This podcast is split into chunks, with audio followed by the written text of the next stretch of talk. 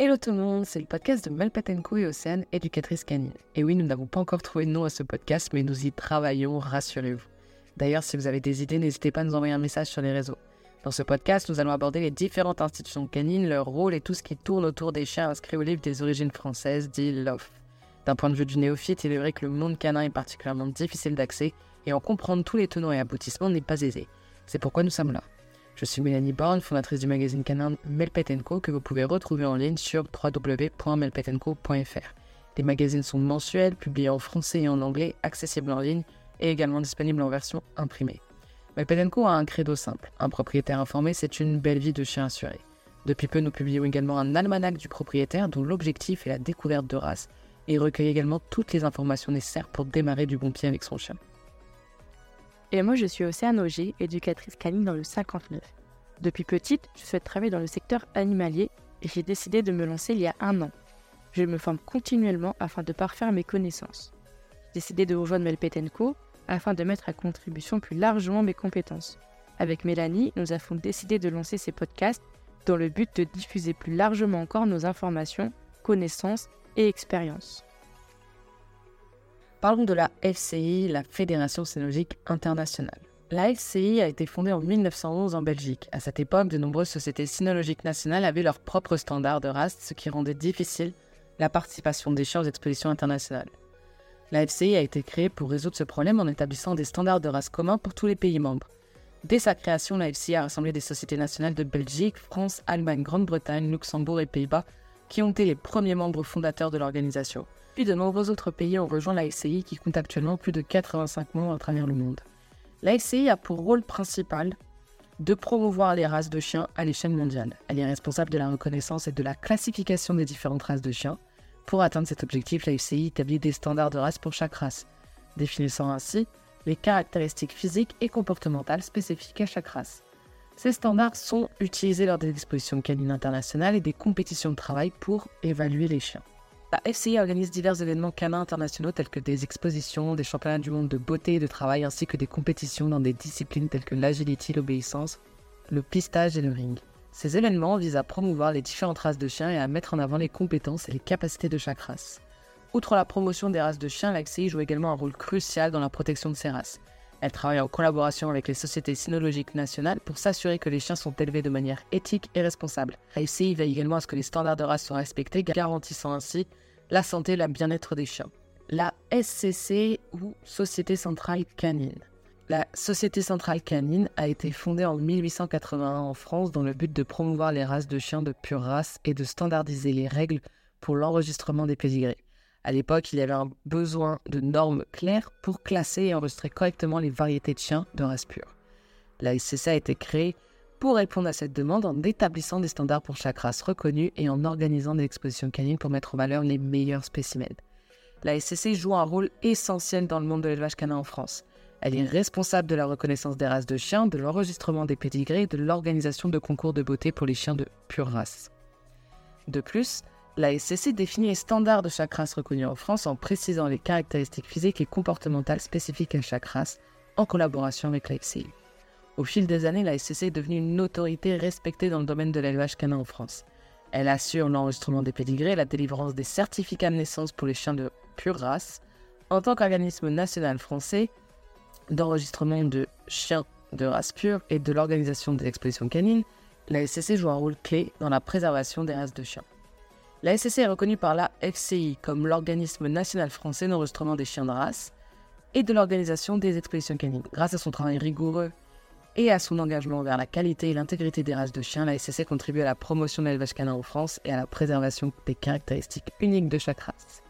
Comprendre la signification d'un chien inscrit au LOF, au livre des origines françaises. Vous avez peut-être déjà entendu parler d'un chien LOF et vous vous demandez ce que cela signifie réellement. Tout d'abord, clarifions le terme LOF, livre des origines françaises. Contrairement à une idée reçue amusante, le terme ne provient pas de l'expression loft utilisée pour désigner un appartement géant rempli de pédigrés. En réalité, un chien LOF signifie qu'il est inscrit au livre des origines françaises, régi par la Société Centrale Canine et la Fédération Cynologique, FCI et SCC donc. Comprendre cette dénomination est essentiel pour éviter toute confusion. Un chien est un chien de race pure qui a été enregistré auprès de la SCC. Pour être inscrit dans le livre des origines françaises, le chien doit répondre aux critères de la race établis par la SCC et la SCI.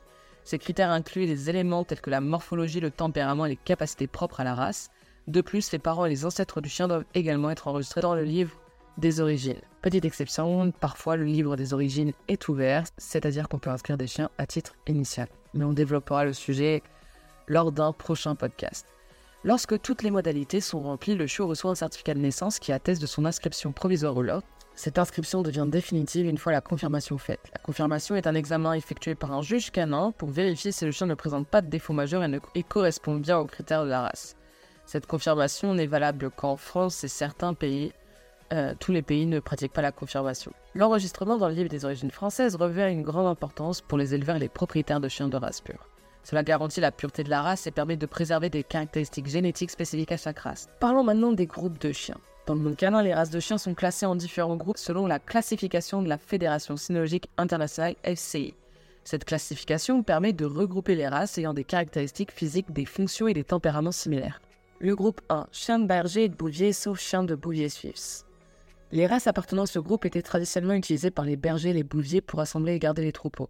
Dotés d'un instinct protecteur et d'une grande intelligence, certains d'entre eux se sont également révélés excellents en tant que chiens de garde et de défense. Le groupe 2, chien type pincher et schnauzer, molossoïde, chien de montagne et de bouvier suisse.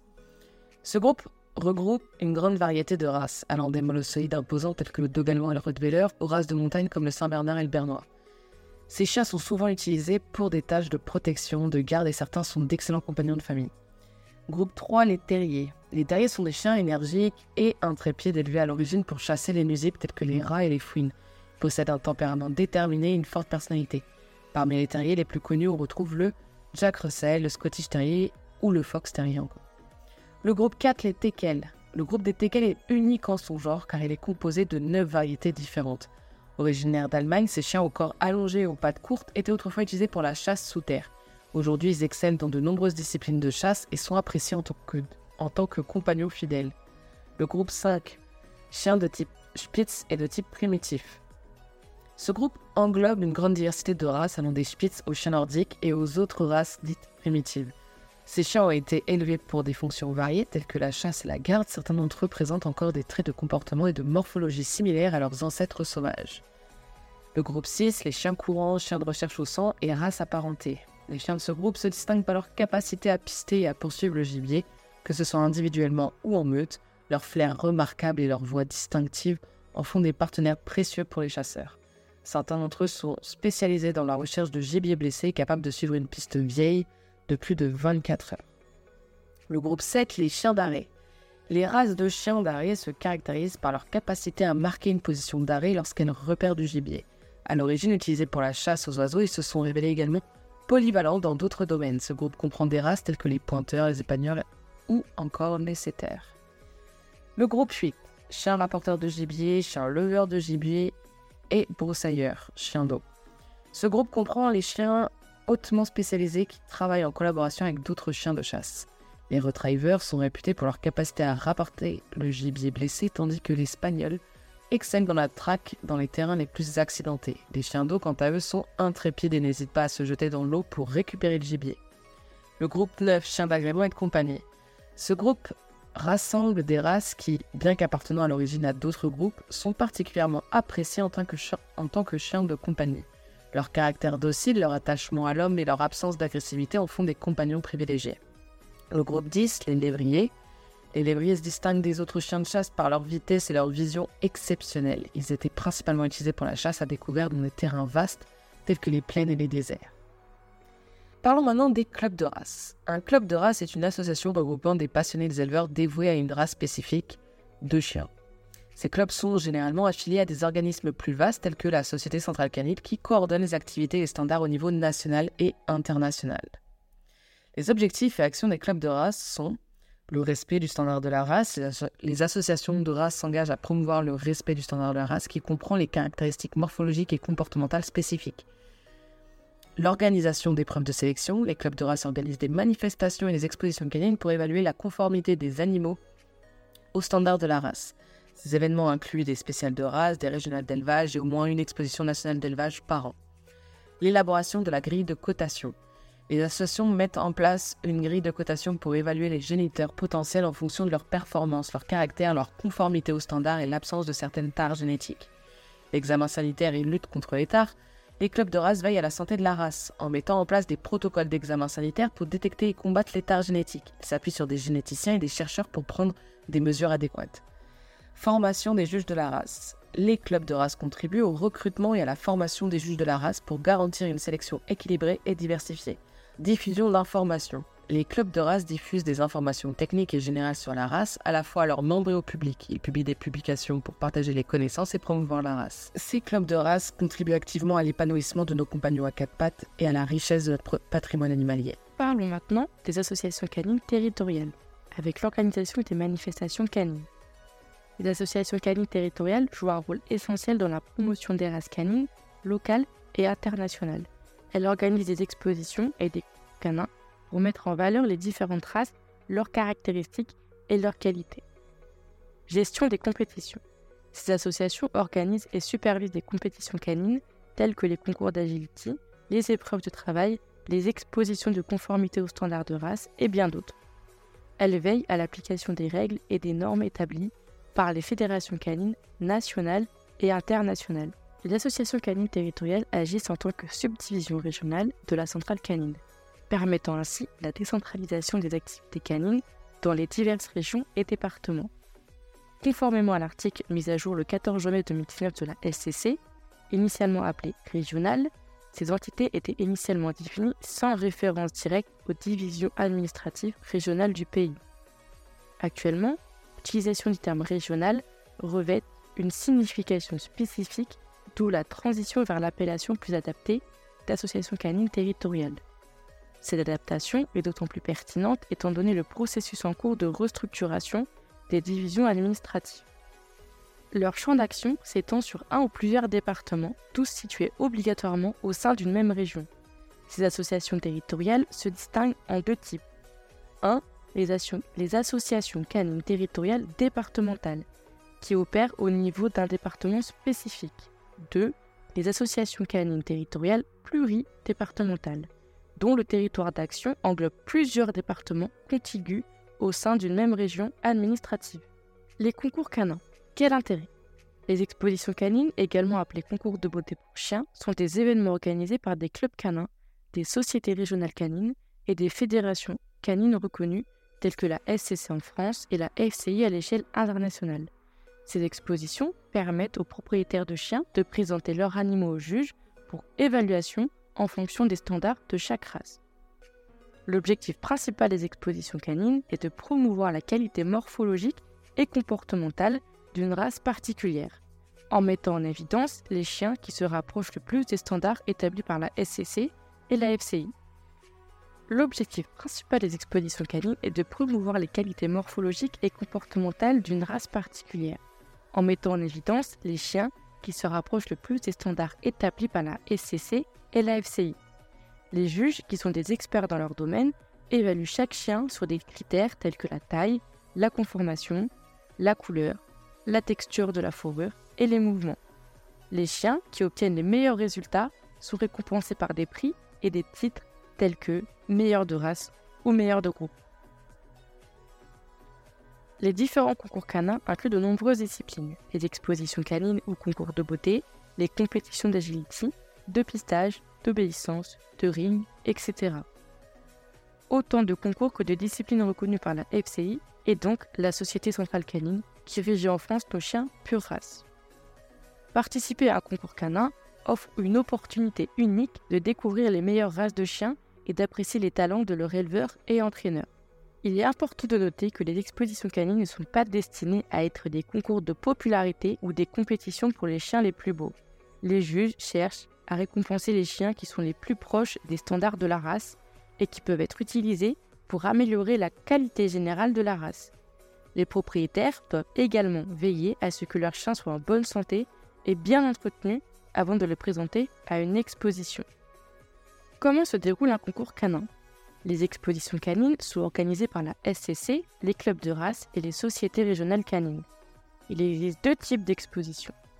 Celle ouverte à toutes les races et celle spécifique à une race particulière. Pour participer, les chiens doivent être âgés de plus de 4 mois et être certifiés au livre des origines françaises, le LOF. Les inscriptions doivent être effectuées plusieurs semaines ou mois à l'avance selon la date de l'exposition. Chaque maître doit s'acquitter des frais de participation qui varient selon les concours. Les épreuves d'un concours canin. Le jury d'une exposition canine examine attentivement chaque chien pour évaluer s'il se rapproche du standard de sa race. Les critères d'évaluation comprennent les caractéristiques physiques, le jury examine la dentition, le pelage et l'apparence générale du chien pour s'assurer qu'il correspond au standard de sa race. Le comportement, le chien doit être obéissant, calme et au minimum sociable en présence du jury et de la foule. Selon les résultats, chaque chien reçoit un slip de jugement indiquant son niveau d'approche du standard, les remarques et appréciations du juge. Le chien qui obtient le premier prix reçoit un certificat d'aptitude de championnat. Et plusieurs récompenses de différents jurys peuvent lui permettre d'accéder au statut de champion de France de conformité au standard.